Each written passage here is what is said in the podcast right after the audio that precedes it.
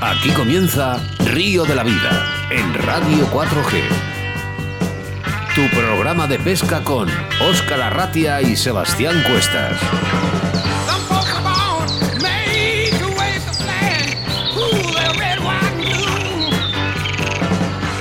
Saludos amigos, bienvenidos, bienvenidas a Río de la Vida. Bienvenidos a este jueves con nombre y apellidos, 28 de noviembre del año 2019. Y efectivamente, el día es lo de menos, ya que nos puedes escucharnos todos los días de la semana a través de nuestro podcast. Lo que cuenta es la actitud y aquí de eso tenemos bastante. Y en la que hablaremos durante una hora en nuestra afición, la pesca. Hoy es un día en el que damos un giro a nuestro programa o mejor dicho, a nuestras aguas, porque hablaremos de la pesca en el mar, donde el protagonista será las grandes doradas. Saludamos a toda la gente que nos sintoniza a través de la frecuencia modulada, a través de la 91.3 de la FM en la provincia de Valladolid y a todas esas personas que nos escuchan en cualquier lugar del mundo, a través de nuestra aplicación móvil Radio 4G Valladolid.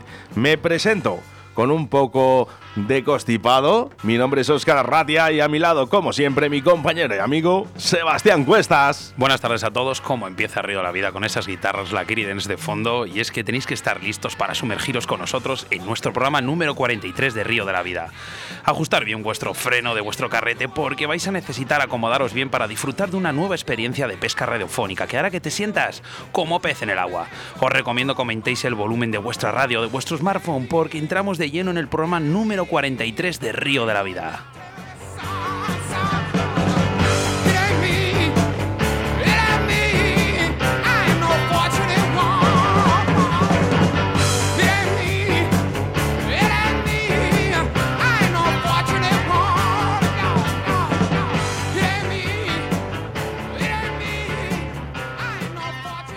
En Río de la Vida con Óscar Arratia y Sebastián Cuestas. ¿Te gusta el carp fishing? ¿Te gustaría ver todas las grandes marcas juntas? Si has respondido que sí, tienes que venir a Carp Madrid, la primera gran feria de carp en España. El 7 y el 8 de diciembre en el pabellón de cristal de la Casa de Campo en Madrid. El mayor espectáculo de pesca llega a España. Programa oficial Río de la Vida de Radio 4G Valladolid. Más información y entradas en www.carpmadrid.com.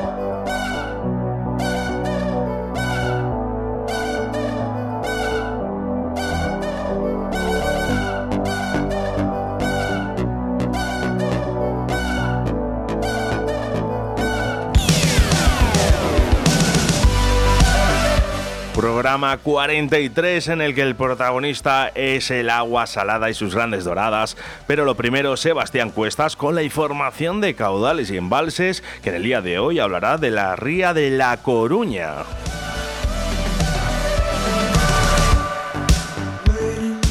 Seguidamente nuestro debate del día en el que os daremos información sobre la dorada, su comportamiento y alimentación. Hoy sin extendernos mucho, ya que nuestro entrevistado del día tenemos el privilegio de contar con un grandísimo pescador reconocido a nivel mundial y gran conocedor de la pesca de grandes doradas. Hablamos de nada más y nada menos que del gallego Walter Tanero. Todo un lujo contar con él en nuestro programa número 43 de Río de la Vida y como no, damos la bienvenida a nuestros patrocinadores de estas dos semanas, la Autovía del Pescador. Todo este esfuerzo y dedicación a nuestro río de la vida no sería posible sin nuestros colaboradores. Y es que hoy tenemos a la inmensa tienda de la Autovía del Pescador. Y como he dicho, en esta inmensa tienda podrás encontrar una gran cantidad de marcas de productos de pesca como Dynamite Vice, Hard, Zoom, Rapala, entre otras muchas. Tienen todo tipo de artículos como boiles, peles, saborizantes, engodos, ropa especializada y accesorios para la acampada del car fishing. Así que ya sabes, si necesitas material de la mejor calidad y con unos precios muy competitivos, no dudes en visitar en la dirección Autovía de Castilla A62, salida 102, en Cubillas de Santa Marta, Valladolid. Pues, además, también les puedes localizar a través de su Facebook, José Luengo Pesca, su Instagram, La Autovía del Pescador, o llamándoles a su teléfono de contacto, que es el 690-777-493 o el 983-482035. Y si me deja Sebastián Cuestas, animar a la gente a que se anime a ver el museo de car fishing que tiene preparado la Autovía del Pescador. En nuestro rincón del oyente nos hacemos eco a todas denuncias que nos han llegado desde nuestros oyentes durante todo el año. Nos desplazamos hasta Ronda, en Málaga, mediante línea telefónica para hablar con Miguel Garrido, presidente de la Asociación de Afectados por la Resolución del Mejillón Cebra, una de las 100 especies exóticas invasoras más dañinas del mundo de la Unión Internacional para la Conservación de la Naturaleza y que tanto daño está haciendo a los pescadores y al ecosistema. Venga, nos vamos con los colaboradores ya los habituales de Río de la Vida, Deportes Antón, Cañas, Draga, Ledalta, Torno Roll, Vital Baiscar, Madrid Pesca, Olid, Moscas de León y la autovía del pescador. Y ya quedan abiertas todas las líneas de contacto para que puedas interactuar en directo a través de la radio en nuestro WhatsApp 681 07 22 97. Mensajes que, por cierto, nos están llegando ya hacia nuestros estudios que leeremos después de la entrevista de Walter Tanero. Hoy quiero saludar y hacer referencia a las últimas descargas desde Rusia, Jamaica y Bulgaria. Eh, a todos esos oyentes que han descargado el último programa. Saludos a toda la gente que escucha Río de la Vida en otros países. Ya nos podían invitar a Jamaica, ¿no?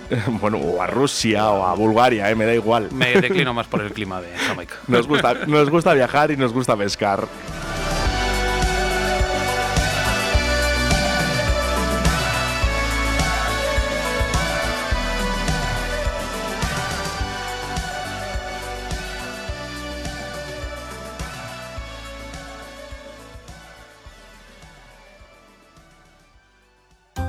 Los pescadores son más de corrientes, pero nosotros somos más de autovía. En Autovía de Castilla A62 salida 102, la Autovía del Pescador. La primera tienda física de Castilla y León con venta directa con más de 350 metros de exposición. Visita nuestro museo de carp fishing y depredadores, con las mejores marcas como Dynamite Baits, Heart, VMC, Card Spirit y Rapala. Asesoramiento personalizado por profesionales con guías de pesca en agua dulce y salada. Búscanos en Facebook José Luengo Pesca y la Autovía del Pescador o llámanos al 690 77 74 93 o 983 48 20 35.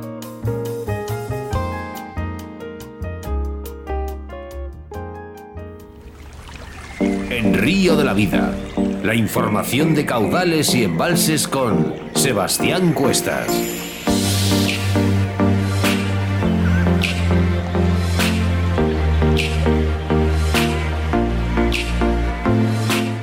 Nuestro programa número 43 no podría pasar sin nuestra sección de embalses y caudales, y es que hoy tenemos de protagonista a la famosa ría de A Coruña. Galicia fue premiada con un litoral agresque y rico, cuya orografía está marcada allí donde los acantilados se relajan por las entradas del mar hacia la tierra, que la nega y se funde con los brazos de agua dulce que en ella acaban descansando. La ría de la Coruña o del Burgo es una de las rías altas, junto a las rías de Ventazos, Ferrol, Ortiguera, Ribadeo, entre otras. Esta orografía, con fondos de limos y arena, junto con la fiereza del mar, Cantábrico y la calidad de sus aguas, forman el hábitat ideal para la reproducción de las colonias de los bivalvos, que constituyen una fuente de riqueza para la región comida y refugio, qué mejor hábitat para los peces. La ría de A Coruña supone, junto con muchas de sus hermanas, un auténtico santuario para los pescadores profesionales y aficionados. A lo largo de la ría de A Coruña podemos escoger múltiples escenarios para colocar nuestras cañas, como diques de puertos, playas y acantilados. Podemos destacar, entre otros muchos, la Punta Herminia, presidiendo la entrada a la ría, la Ensenada de San Amaro, en la Punta de las Dormideiras, o la Ensenada de Orzán, con las playas de Orzán y Riazor en pleno centro de la ciudad, o las inmediaciones de la Torre de Hércules, todos ellos en la margen izquierda de la ría. En esta última zona Cerca del mítico faro podemos pescar sargos y cabras a flotador y congrios, y lubinas a fondo, entre otros muchos tipos de peces. En la margen derecha podemos destacar zonas como la punta de Boidecanto, punta camposa de Breixo, Morro de Canide, así como la punta Bufaidoro, Canaval y punta Doseixo Branco por la zona de la Mera. También Sada, un precioso pueblo marinero, ofrece un lugar ideal para la pesca, con unos cómodos diques donde colocar nuestros aparejos. Podemos pescar entre otros lubinas, fanegas, sargos, caballas, congrios, doradas, anguilas, chicharros, además de muchas más especies.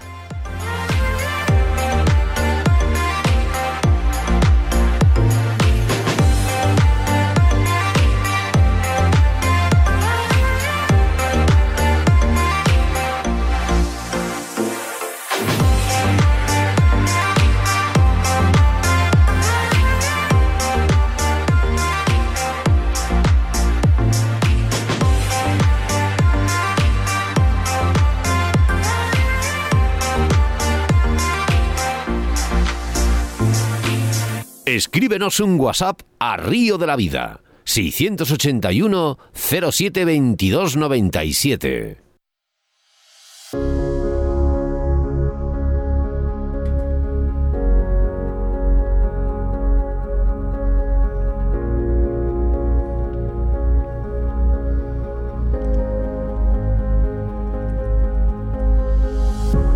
La dorada es sin duda una de las especies con mayor interés en el deporte de la pesca. Su alimentación se basa de pequeños peces, crustáceos y moluscos, aunque a veces también come algas, plantas y verdes marinas.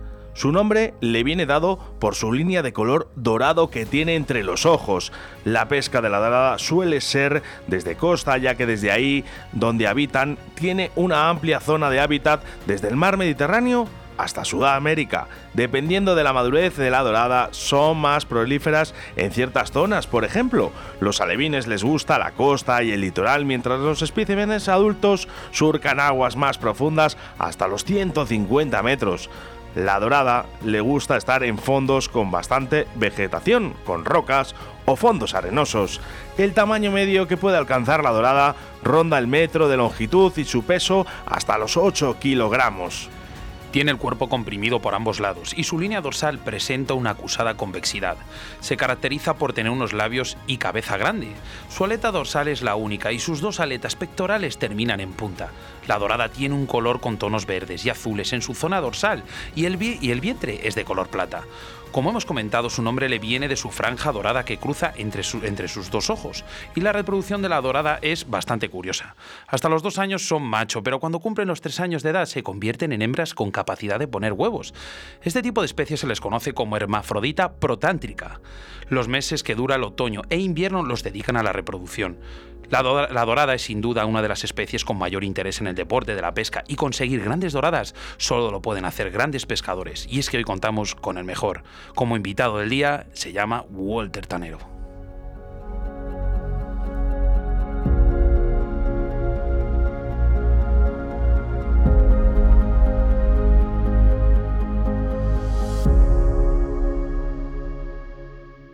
En Río de la Vida con Óscar Arratia y Sebastián Cuestas. En Río de la Vida te ofrecemos nuestro invitado del día.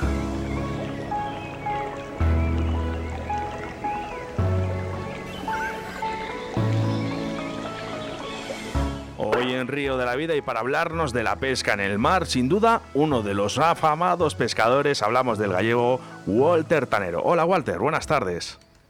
Hola, buenas tardes en especial a ti, Oscar, y a Sebas. Gracias por dejar, por darme esta oportunidad de expresarme eh, radiofónicamente y un saludo muy grande a todos los oyentes de Río de la Vida. Muchas Pues, gracias. Muchas gracias a ti, Walter, por aceptar la invitación. Además, sa- sabes que tienes muchas ganas. Para mí es un placer. ¿Quién es Walter Tanero? ¿Cuándo y dónde empezó a pescar? Bueno, pues eh, Walter Tanero, la verdad es que, bueno, lo de Tanero es un apodo, ¿no? Pero bueno, mi nombre verdadero es Walter. Eh, la verdad es que cuando empecé a pescar no tengo uso de razón del primer día que, que cogí una caña en la mano. Yo creo que ya nací con ella. ¿Sabes? No tengo conciencia exacta de qué edad, pero a una edad muy, muy, muy temprana. Sí eso, que- eso sí que sé, eso sí que lo sé seguro. Sí que es verdad, Walter, que me han preguntado, oye, el nombre de Tanero, ¿de dónde viene? Porque mira, la dorada, eh, la especie en concreto de la dorada, de esto de los antiguos marineros que le cambiaban el nombre a los peces, ¿sabes? Para que nadie supiera qué peces estaban pescando, ¿no? Digamos en la antigüedad, pues en la zona de las Rías Altas, aquí en Galicia, a la dorada se le llama tana. Eh, y de ahí lo de, viene lo de tanero, ¿no? No, no es que yo sea el tanero, pero, o sea, simplemente cogí el apodo, pero verdaderamente todos los que pescamos doradas en la zona de las Rías Altas somos todos taneros, ¿no? Es, es de ahí de donde viene el apodo, ¿no? Es curioso que para vosotros sabéis lo que es la tana y para nosotros no. O sea, es, es una cosa bastante, bastante curiosa. Eso viene de la antigüedad, ¿sabes? De cuando los marineros, ¿sabes? Escondían qué capturas eh, cogían y entonces le ponían otro nombre y vas a las Rías Bajas y se llama de otra manera. Eh, ya sabes, los peces en España tienen 50 nombres distintos eh, cada especie. ¿Cuál es tu especie favorita? Mm, Mi especie favorita, por supuesto, es la dorada, por la dificultad que entraña. La dorada con cebos duros, no con cebos blandos. Cebos duros.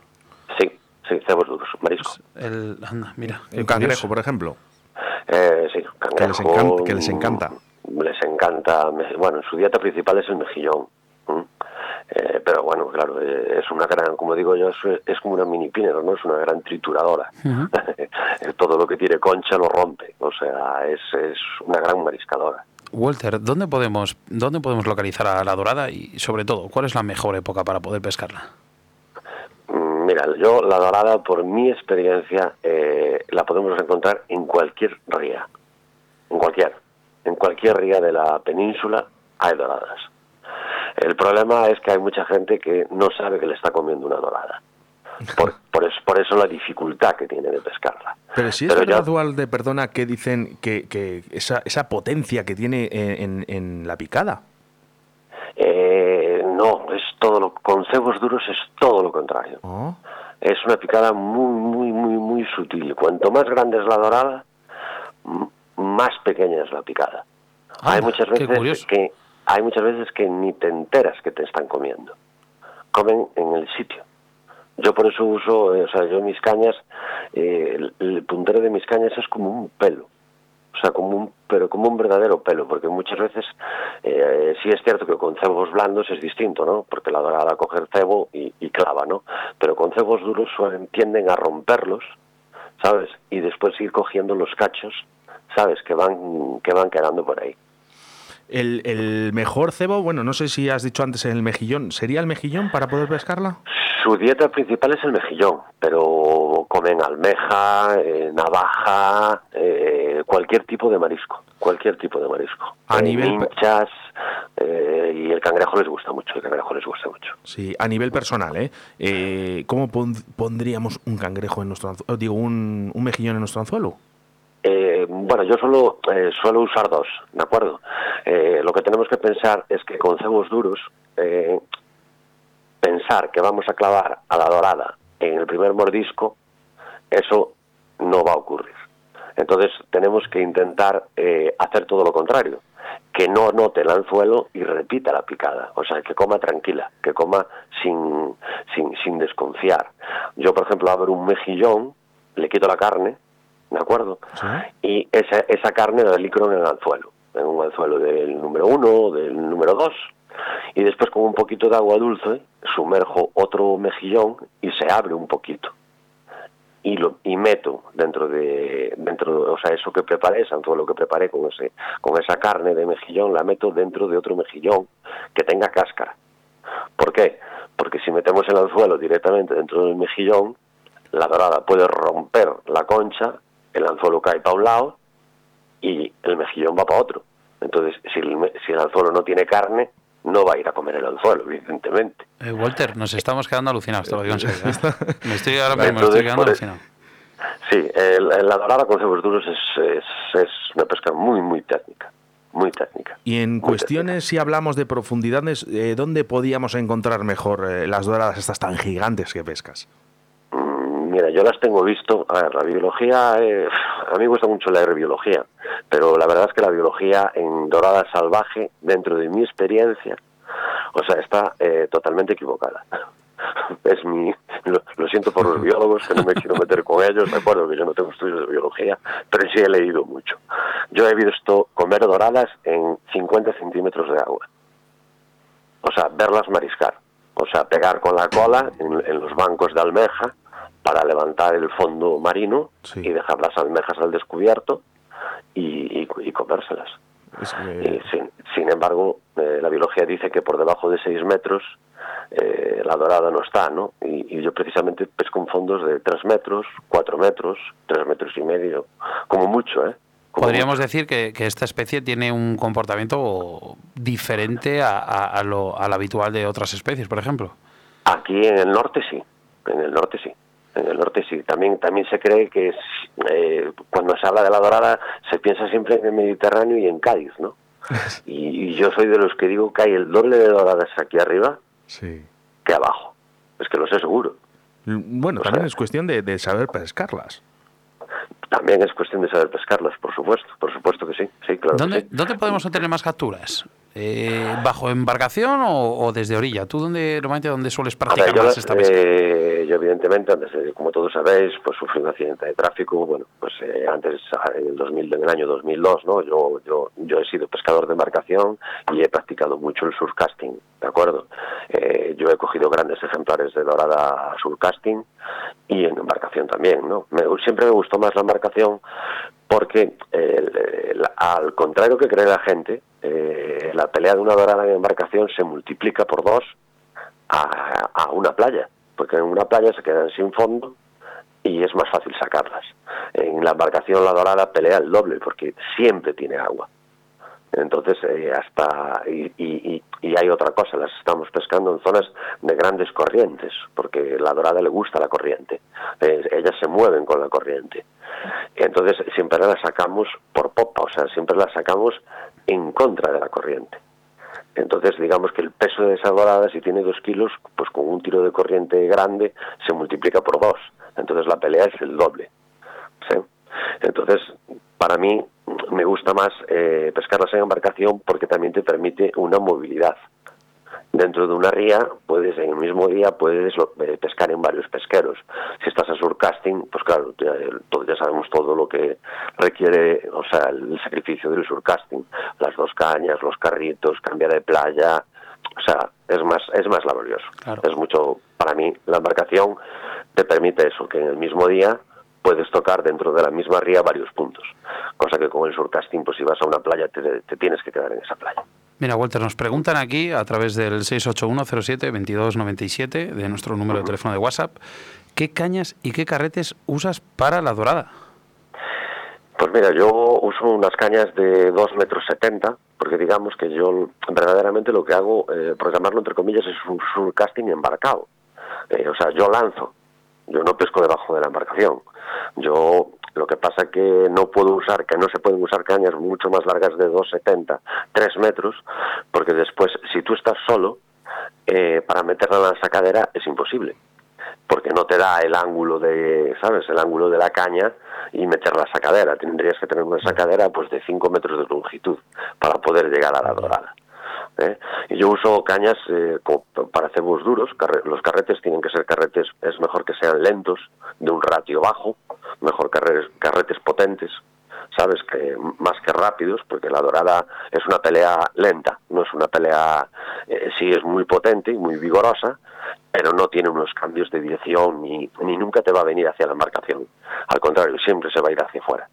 ¿De acuerdo? Porque se aprovechan de esa corriente. Y yo es lo que te digo, para cebos duros, es lo que os comento, yo uso eh, pelos. O sea, mis, mis cañas eh, son punteros de... De hecho, mis punteros son de fibra. ¿De acuerdo? No, o sea, mi caña, las cañas son de carbono, pero los punteros son de fibra que, bueno, puedes ultra sensibles, ¿no? Ultra sensibles, o sea, se mueven, o sea, una ráfaga de viento ya me lo mueve. Cada vez, eh, lo que sí que estoy viendo, cada vez que voy al mar a pescar, es que cada vez está más de moda el tema de pescar con vinilos, rapalas o streamer. Eh, ¿Qué opinas sobre eso, Walter? ¿Crees que podríamos pescar las doradas con, con estos señuelos? Mira, yo sé de buena tienda, aparte porque, bueno, me comunico en redes sociales con mucha gente y tal. Sé que en el Mediterráneo eh, llegan a coger doradas con paseantes. De acuerdo. Eh, a mí también me gusta mucho pescar con paseantes y con vinilos y pesco en, en las mismas zonas donde donde pesco la dorada, o sea, en las mismos, en las desembocaduras de las rías, en los interiores de las rías. Y yo, en 40 años que llevo pescando, jamás he tenido el ataque de una dorada aquí arriba, estoy hablando de Galicia, sí, sí, sí. no del Mediterráneo, ¿de acuerdo? Jamás he tenido el ataque de una dorada a un cebo artificial. Nunca.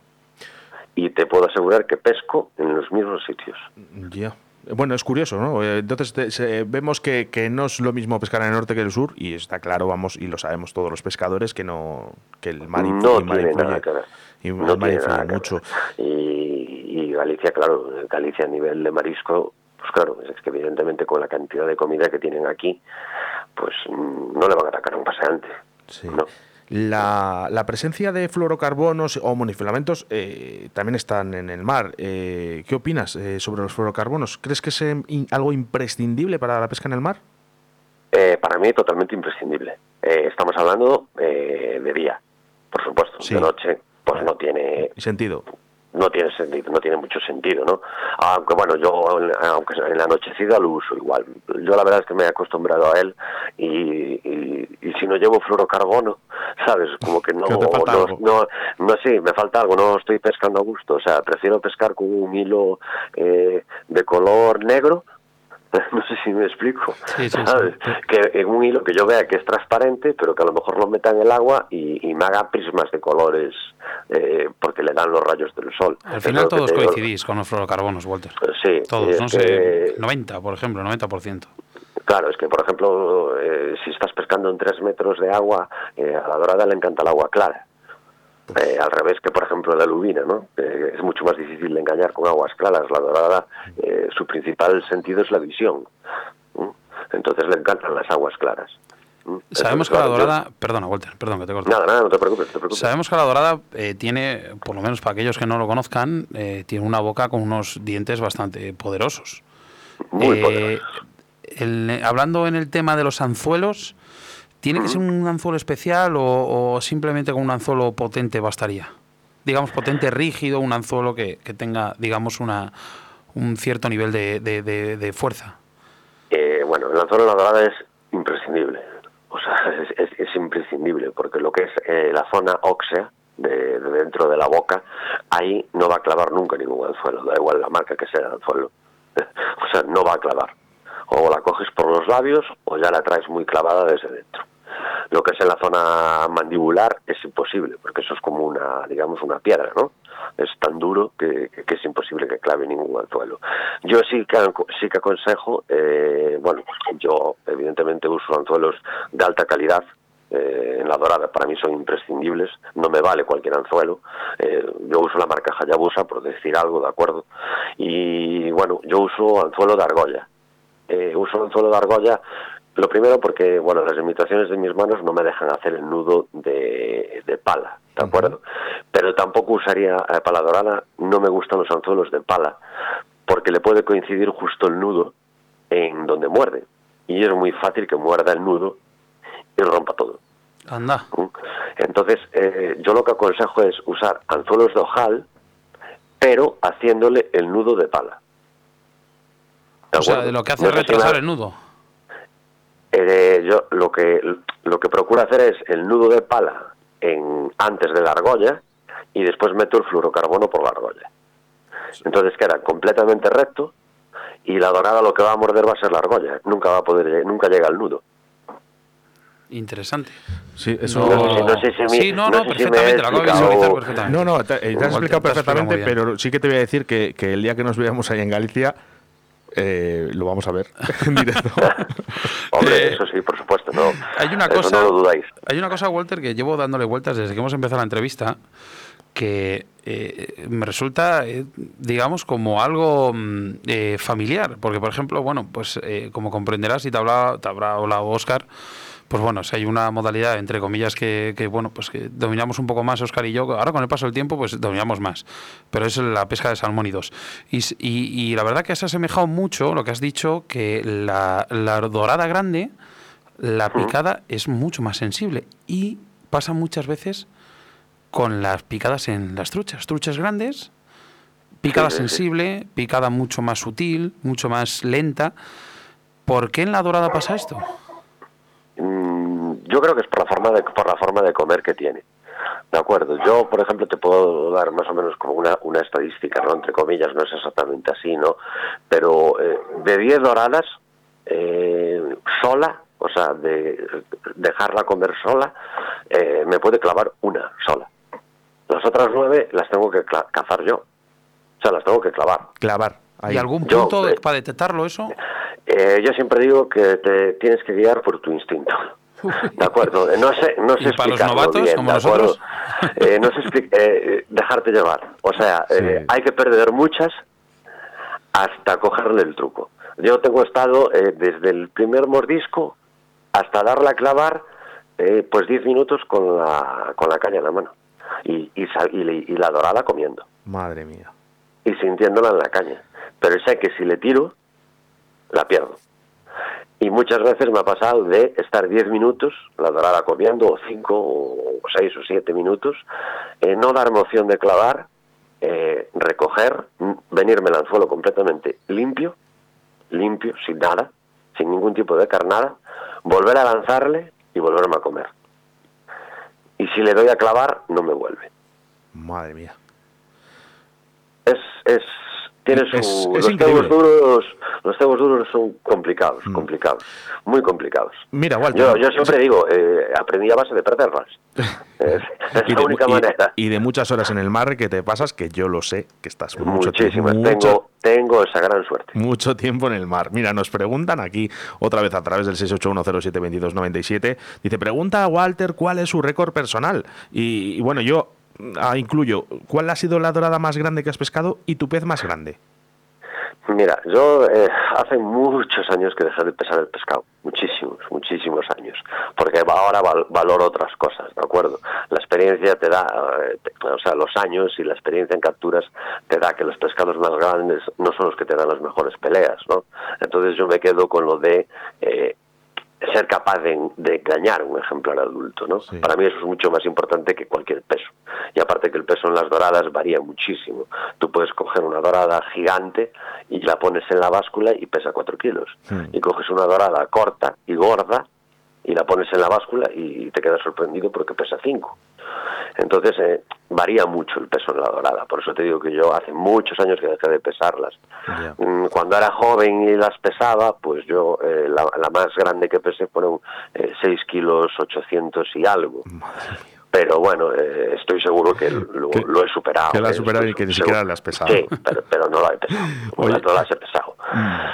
Y el pez más grande que he pillado en mi vida, pues no ha sido en estas aguas, evidentemente. Ha sido en, bueno, en las aguas de Madagascar y bueno, ha sido un, eh, un marlin de, bueno, de ciento y pico kilos, pero eh, deportivamente total. O sea, nada de silla de combate, ni carrete multiplicador, ni, ni cazoleta para apoyar la caña, ni nada. O sea, caña normal, carrete de un eje y él y yo.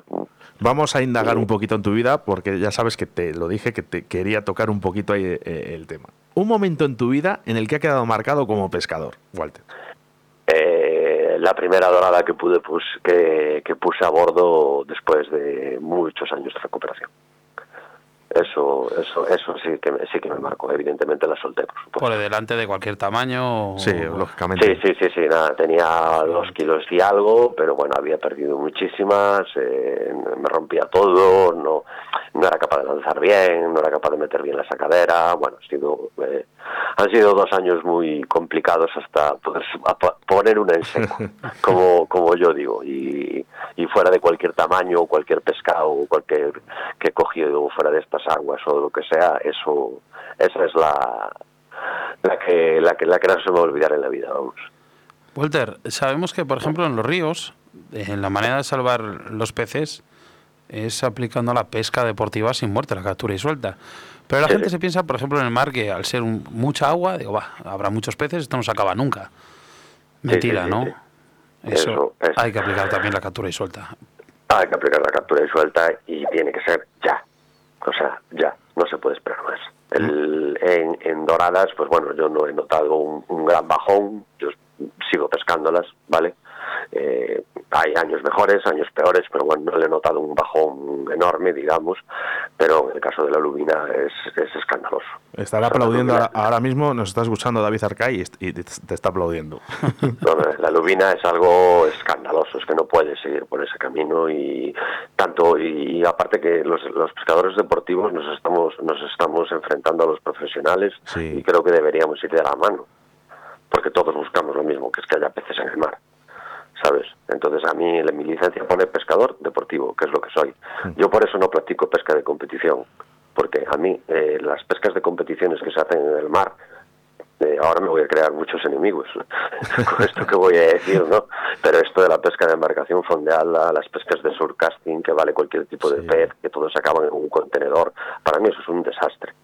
O sea, eso, eso es un desastre, eso yo no lo veo. No, no, no, no, no, no va conmigo, por eso yo no compito. Eh, hablas de pescador deportivo, Walter. Eh, deportivo, profesional, pero también eres guía de pesca, ¿no? Si alguien quiere ponerse en eh, contacto contigo, pues sí, a través de mis redes sociales no tiene problema ninguno. Yo verdaderamente, yo lo que digo, yo, no, yo no hago charter de pesca. No te voy a llevar a un sitio, ¿sabes? Y te voy a garantizar unas capturas. A mí lo que me gusta hacer es dar clases de pesca. Yo te enseño a pescar, te llevo, si, si se coge, se coge, y si no se coge, no se coge, pero yo te llevo para que no tengas que volver. ¿De acuerdo? O sea, no eres, realmente, eh, perdona que a lo mejor me meto, eh, no eres guía de pesca, eres profesor de pesca. Exactamente. Yo si alguien está interesado en cómo pescar la dorada con cebos duros, yo le doy clases o de jig o de slow jig, que son las modalidades que más practico ahora mismo. Pues eh, ahí, ahí estaremos, Walter, que seguramente te vayamos a ver en breve. Además, eh, mira, nos ojalá, hemos, ojalá. nos hemos comido la entrevista porque, claro, has dado datos tan concretos, una entrevista tan bonita, Sebastián, por lo menos por mi parte, yo creo que yo he quedado encantado. Yo apago el ordenador, con eso te digo todo. Yo todo se lo he preguntado de cabeza. Nos hemos dejado llevar. Eh, solo darte las gracias, Walter, por estar en los micrófonos de Río la Vida. Eh, decirte que tienes las puertas abiertas siempre que tuvieras, ya lo sabías desde mucho tiempo, que ya sabes que hemos hablado durante varios meses, y tienes las puertas abiertas siempre que tú quieras. Estamos deseando de ir a conocerte, de ir a pescar contigo y sobre todo de, que nos enseñes, porque es que yo me he quedado y Oscar nos hemos quedado bastante eh, boqueabiertos con tu entrevista. Pues para mí ha sido un verdadero placer, de verdad. No, sé, no, no, no se merecen, nada. Bueno, Walter, pues eh, muchísimas gracias por estar en los micrófonos de Río de la Vida y, nos vemos pronto. Gracias a vosotros y a todos los oyentes y aquí, aquí tenéis una casa y yo os, espero. Muchas gracias, Walter. Adiós. Venga, un placer. Hasta luego. Escríbenos, un WhatsApp a Río de la Vida 681 07 22 97.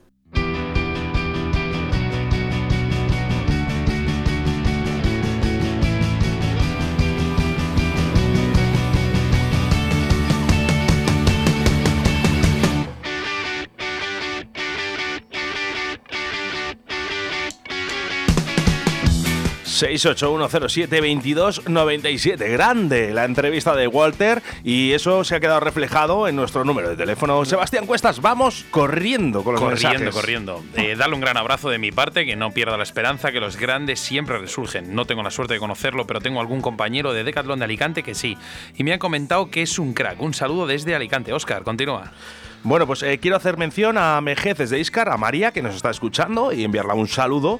Mira, por aquí también nos dicen, qué gran programa, María y Dani, os saludado o no dejéis de existir. Besazos a Oscar y a Sebas, qué felicidad me da pensar que estáis ahí, en mi ciudad. Ole, ole, ole. Y bueno, viva la pesca, no puedo vivir sin ella como forma de vida.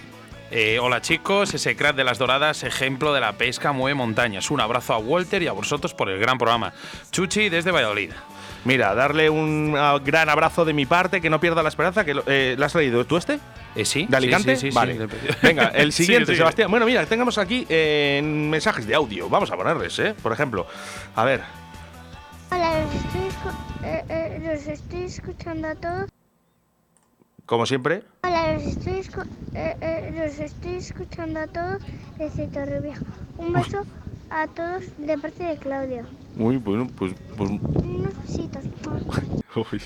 así nos gusta, ¿eh? Mira, de Medina, eh, joder, eh, bueno, dice, joder, esto habría que omitirlo, unos, unos puntos suspensivos. Qué buen programa, la verdad, yo soy de Río, pero oyendo estos comentarios y a este tío, me están entrando las ganas de probar suerte. Eh, Héctor, eh, a mí también. Mira, otro mensaje que nos llega aquí de audio. Venga, vamos con él. Un saludo a todos. Soy Josema, el Pesca. Aún no puede faltar mi mensaje ese crack, señor Tanero. Mi admiración, mi respeto. No cambies, compañero. Eres un auténtico ejemplo. Saludar a Oscar, Quillo. Lo hacéis de puta madre, como decimos aquí. Gracias, hombre. Hoy está el día de, de, palabras. a todos sus compañeros, todos los pescas. A todos, mucha salud y muy buenas camas. Venga, pues muchas gracias. Venga, más mensajes. Más por aquí, a ver si consigo. Pone la mar siempre a mi lado. Dice: Hola, Sebas y Oscar. Un saludo a los dos y gracias por este increíble programa que hacéis. Mira, tenemos aquí un audio de, de, de desde Tudela. Oscar, ¿le puedes darle? vamos a darle. Hola, soy Estefanía, soy de Tudela. Me encanta la pesca, me encanta vuestro programa. Me gustaría escuchar la entrevista de Walter. Mira Bueno, qué bien. mensaje que nos llegó esta mañana. Mira, por aquí otro mensaje de audio. Oye, gracias por los mensajes de audio, nos gusta mucho. Hola Walter, me llamo Miguel, soy un pescador de 7 años y soy un gran fan tuyo. Un abrazo. Qué bien. Miguel. Oye, Qué bien. madre mía, Walter, eh, madre. A ver, venga, más, mensajes. Oscar Moruga, saludos familia de Río de la Vida. Qué buenos consejos los de hoy para la pesca de la dorada. Saludos de Rubén y Oscar. Por cierto, decirle que cuál es su cebo favorito. Pues creo que ha quedado claro. El, mejillón. El ¿no? mejillón, sí. Mejillón. Buah, Venga, tenemos una cantidad de mensajes. Último mensaje de audio, de verdad, no puedo poner más, se nos acaba el programa. Hola, soy Ricardo Vergaz. Acabo de escuchar la entrevista de Walter y me ha sorprendido la fuerza que tiene para sobreponerse a las dificultades que nos pone la vida. Es un claro ejemplo de fuerza y voluntad y quiero enviarle un fuerte abrazo. Bueno, pues muchas gracias. A ver, eh, hola, buenas tardes. Me llamo Gabriel. Me gustaría saludar a Walter Tanero, decirle que es una gran persona, muy luchadora y un ejemplo a seguir. Eh, siempre veo sus vídeos y un increíble pescador consigue lo que quiere y ama la naturaleza y, como no, a sus doradas. Jeje, un fuerte abrazo a Walter Tanero, para Sebastián y otro para Oscar, desde Espartina, Sevilla. Para rematar, Jorge, enhorabuena chicos por este gran programa. Sois geniales. Pues hasta aquí han llegado los mensajes, no podemos leer más. Hola, soy Carlos Cabornero y el próximo jueves 5 de diciembre estaré con todos los oyentes de Río de la Vida en el programa 44 para hablaros sobre la pesca de grandes lucios. Os espero un En saludo. Río de la Vida, con Sebastián Cuestas.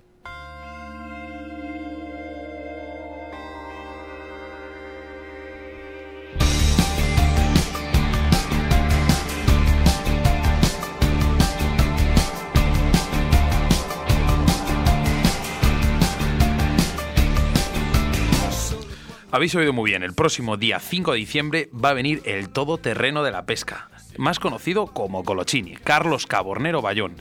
Carlos nos hablará de uno de sus depredadores favoritos, el famoso lucio, y nos desvelará ciertas técnicas y trucos para que mejoremos nuestras salidas de pesca. Pues sí, y encantado de que esté nuestro amigo Carlitos. Nuestro patrocinador del día de hoy se llama la Autovía del Pescador, en el que tenemos que dar las gracias por este fantástico lote que van a regalar a uno de nuestros oyentes, en el que encontramos un chubasquero completo de la marca Nord, un set completo de cocina NGT, una taza de termo de acero de Car Spirit, dos kilos de boiles de Dynamite Vice, una camiseta de Car Fishing de NGT y una entrada al Museo de Car Fishing que tiene montado en la tienda de la Autovía del Pescador y que te animamos a que te acerques a conocerlos. ¿Lo quieres conseguir? Muy fácil, solo tienes que entrar en nuestro Facebook de Río de la Vida, dar a me gusta en nuestra página, comentar y compartir en tu muro el lote de productos de la Autovía del Pescador. Pues sí, todo esto puedes conseguirlo en la inmensa tienda, donde podrás encontrar una gran cantidad de marcas de productos para la pesca, como Dynamite Vice, Hard, Zoom, Rapala, entre otros. Tienen todo tipo de artículos como boiles, peles, saborizantes, engodos, ropa especializada y accesorios para la acampada del car fishing. Así que ya sabes, si necesitas material de la mejor calidad y con unos precios muy competitivos, no dudes en visitarles en la dirección de Autovía de Castilla A62, salida 102 Cubillas de Santa Marta. Su Facebook también, José Luengo Pesca, su Instagram, La Autovía del Pescador y también les puedes llamar a su teléfono o WhatsApp 690-777-493 o 983-482035. En nuestro rincón del oyente nos hacemos eco a todas las denuncias que nos han llegado de nuestros oyentes, sin duda una de las que más os estáis quejando todos nuestros amigos los pescadores y para ello contactaremos mediante línea telefónica con Miguel Garrido, presidente de la asociación Afectados por la resolución del mejillón cebra para hablarnos de esta especie exótica invasora como es el mejillón.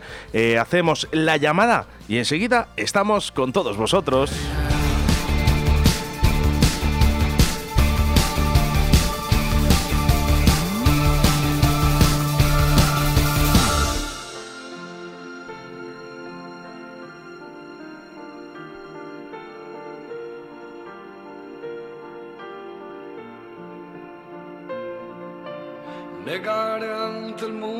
Lo siguiente, que si de algo voy sobrado, es de falta de autoestima y que por eso te lo canto sin tener que usar te quiero. A través de una metáfora, ese ánfora que uso para resguardar mis miedos a que un día las comprendas. Situación inaceptable,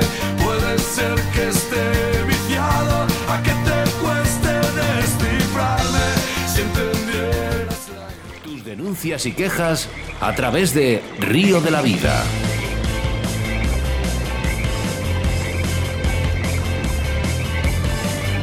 Hoy en nuestro rincón del oyente nos trasladamos hasta Ronda, en Málaga, para hablar con Miguel Garrido, presidente de la Asociación Afectados por la Resolución del Mejillón Cebra, una de las 100 especies exóticas invasoras más dañinas del mundo internacional para la conservación de la naturaleza. Buenas tardes, Miguel. Buenas tardes, Buenas, buenas tardes, Miguel. ¿En qué año ha empezado a introducir el mejillón cebra en nuestro país? Bueno, contando de que este molusco, originario evidentemente del Mar Negro y Mar Caspio, eh, existe desde hace o, desde hace unos 200 años, es donde tuvo lugar la primera expansión. Eh, bueno, pues se reconoce como tal que en 2001 llega al embalse de Fli, concretamente, bueno, la zona de, de Aragón. Bueno, ¿en qué zona se está extendiendo la población del mejillón cebra desde que fue introducido en, el Ebro, en el río Ebro?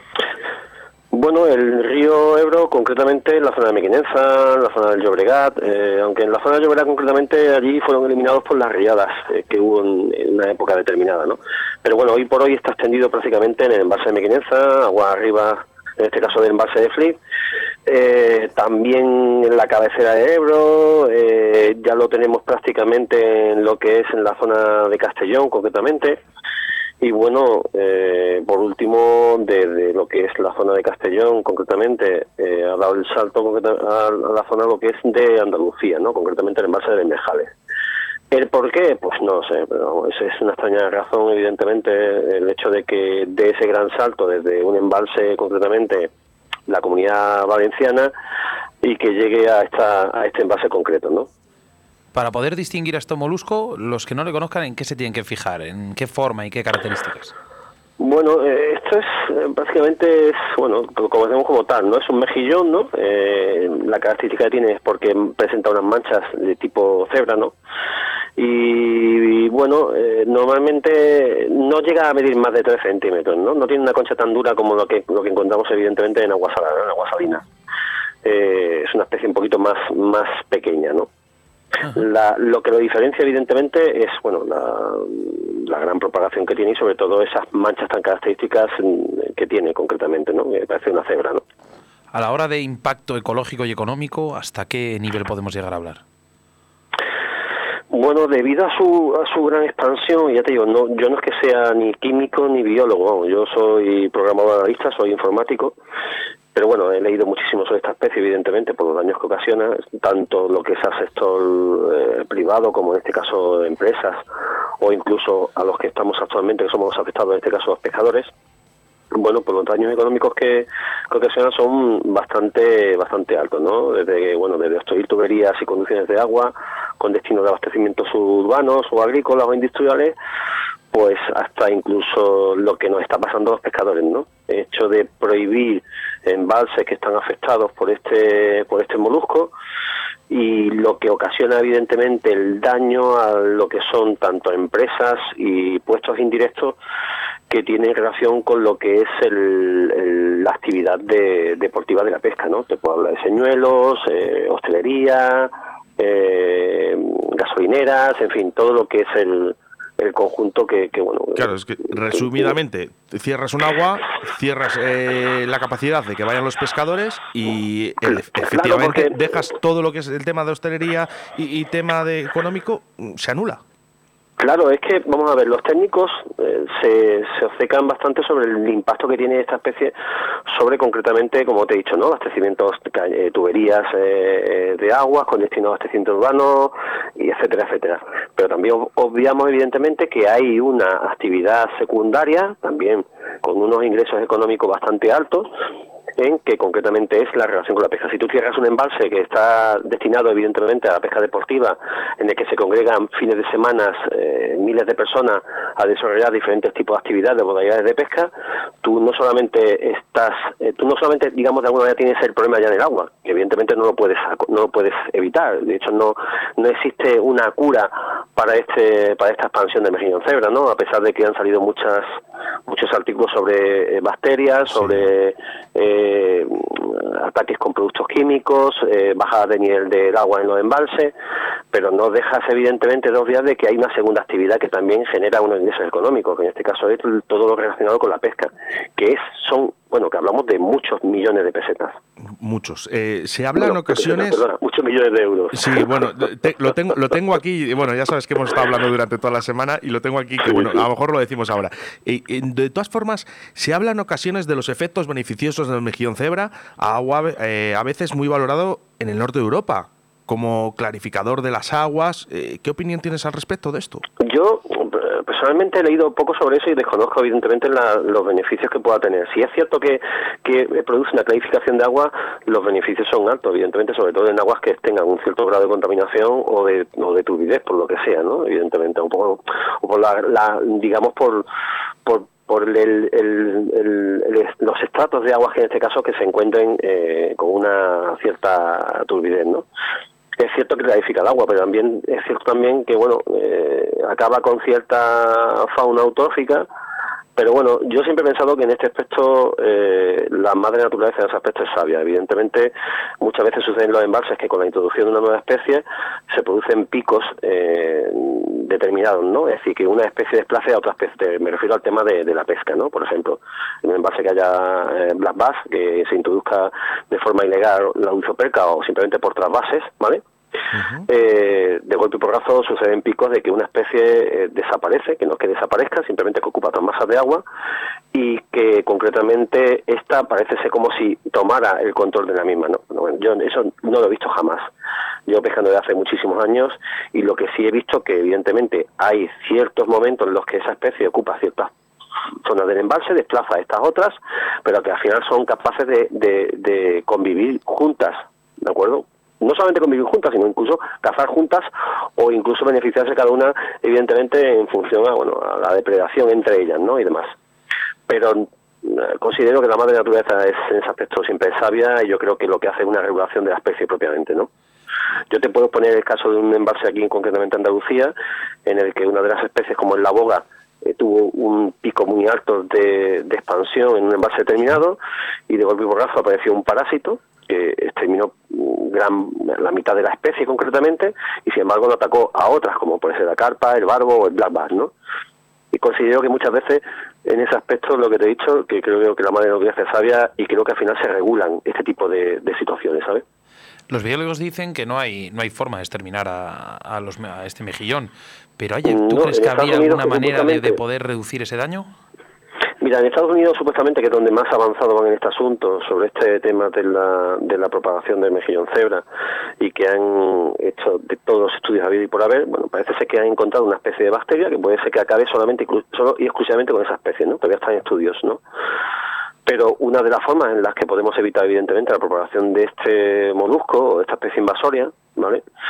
Es, evidentemente, tomar medidas de prevención, cosa que, por ejemplo, aquí en Andalucía no se han tomado, ¿no? En ese aspecto. O sea, no se han tomado medidas de prevención en torno a que, hasta que no se ha tenido el problema, no se han puesto parches sobre ello. ¿Cuál es el parche? Evidentemente, la prohibición de los embalses en los que se realiza dicha actividad, porque parece que, evidentemente, somos los pescadores el principal medio de transmisión de ellos, ¿no? Y no es así hay muchos medios de transmisión y de hecho hay estudios, eh, en este caso eh, que realizó en su momento eh, Aragón, a la hora de la aparición de emergencia cerebral, en la que se establecen muchos tipos de, de, medios por los que se puede producir la propagación de evidentemente esta especie.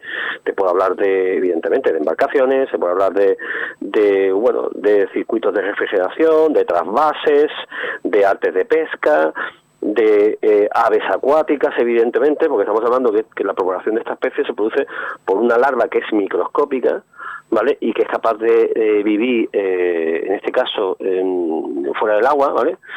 Eh, aproximadamente sobre entre 5 y 6 días, ¿no? Que son los estudios que tienen hecho. Ya digo que yo no no, no soy no soy químico ni soy biólogo. No, pero te explicas, increíble el dato que acabas de dar, porque 5 días fuera del agua Es, Eh, mucho. es un sí, dato. cinco días. eh, cinco días de, de forma anaeróbica, es decir, sin, sin, sin oxígeno, ¿no? Entonces, eh, ese dato concretamente es un dato que, que los biólogos lo toman como, en este caso, si tenemos que evaluarlo entre el 1 y el 3, lo toman como una especie de, digamos que el menor sería evidentemente el 1 y el mayor el 3, ¿no?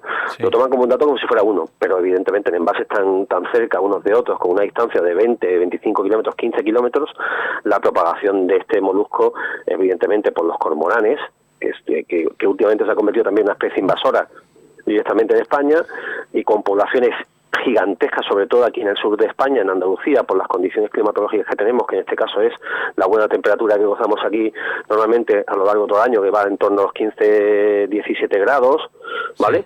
Eh, realmente se ha convertido en una especie invasora del cormorán y como medio de propagación de la misma, evidentemente. Y además porque yo lo he visto, o sea, he visto poblaciones gigantescas en un embalse al que van a comer durante el día y luego por la noche utilizan otro tipo de embalse como dormideros de ellos, ¿no? Dormideros o cría, o simplemente para el tema de la cría, ¿no? Miguel, y eso no lo podemos obviar. Sí, resúmeme brevemente, como pescador y afectado del mejillón cebra, ¿qué consejo darías a las administraciones y a los pescadores para combatir con esta especie?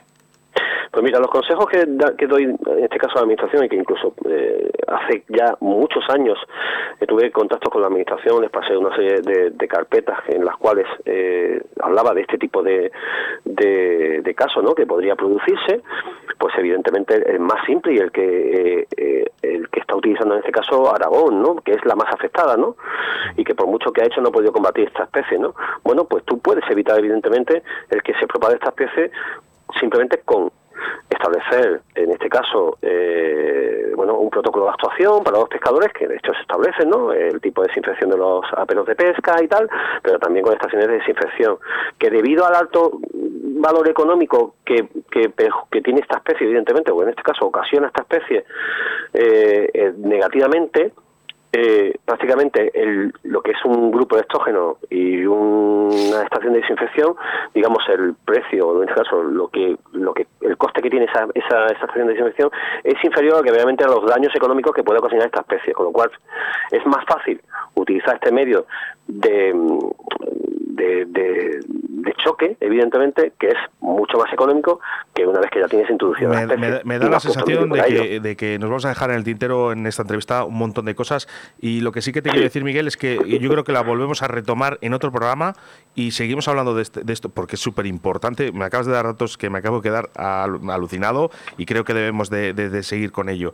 Eh, Miguel, muchísimas gracias por estar en los micrófonos de Río de la Vida. Estamos en contacto porque creo que debemos de hablar un poquito más sobre el mejillón cebra. Sí, sí, ese tema es muy extenso y faltan datos todavía en ese aspecto. Nos Retomamos la entrevista otro día sin ningún problema, o sea que cuenta con ello. Muchas De gracias. gracias por, tu, gracias por tu atención y sobre todo por darnos voz a ese aspecto a nosotros para, para la lucha contra las prohibiciones absurdas de la administración.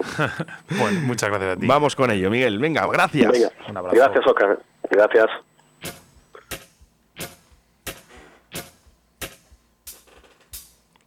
Hola, soy Carlos Cabornero y el próximo jueves 5 de diciembre estaré con todos los oyentes de Río de la Vida en el programa 44 para hablaros sobre la pesca de grandes lucios. Os espero, un saludo a todos. Síguenos a través de Facebook, Río de la Vida. Venga, ya empezamos a hablar. No dejamos eh, que empiecen a cantar nos ni nada. pasa. Nos vamos despidiendo en un programa muy completo, un programa 43, en el que comenzamos nuestra introducción del debate del día hablando de la pesca de agua salada, en el que el protagonista ha sido la Gran Dorada. Nuestro entrevistado, un top mundial y gran entrevista, la que hemos tenido con nuestro amigo Walter Tanero, en el que nos ha hablado de dónde conseguir esas grandes doradas. Nuestro rincón del oyente, ya lo que acabáis de escuchar, una especie invasora y que tanto daño está haciendo en nuestro ecosistema. Y que contactamos eh, con Miguel Garrido, eh, que nos ha explicado perfectamente todos los daños que está ocasionando esta especie. No da tiempo para más, ahora ya sabes que solo te toca esperar 168 horas más o 1080 minutos hasta el próximo programa de Río de la Vida. Oscar, cada día me gusta más hacer programas, cada vez me gustan más los invitados. Una, hoy ha sido, hablando malamente, una pasada de programa. Me ha encantado, la verdad. Y lo que más me gusta es poder contar con vosotros, nuestros queridos oyentes, que sois la, la base y el motor de nuestro programa. Y como siempre digo, esta forma de hacer radio, mis amigos, tú, nuestro presidente de fans que tenemos aquí al lado. Pues yo te voy a pedir un favor, Sebastián, para el programa de hoy.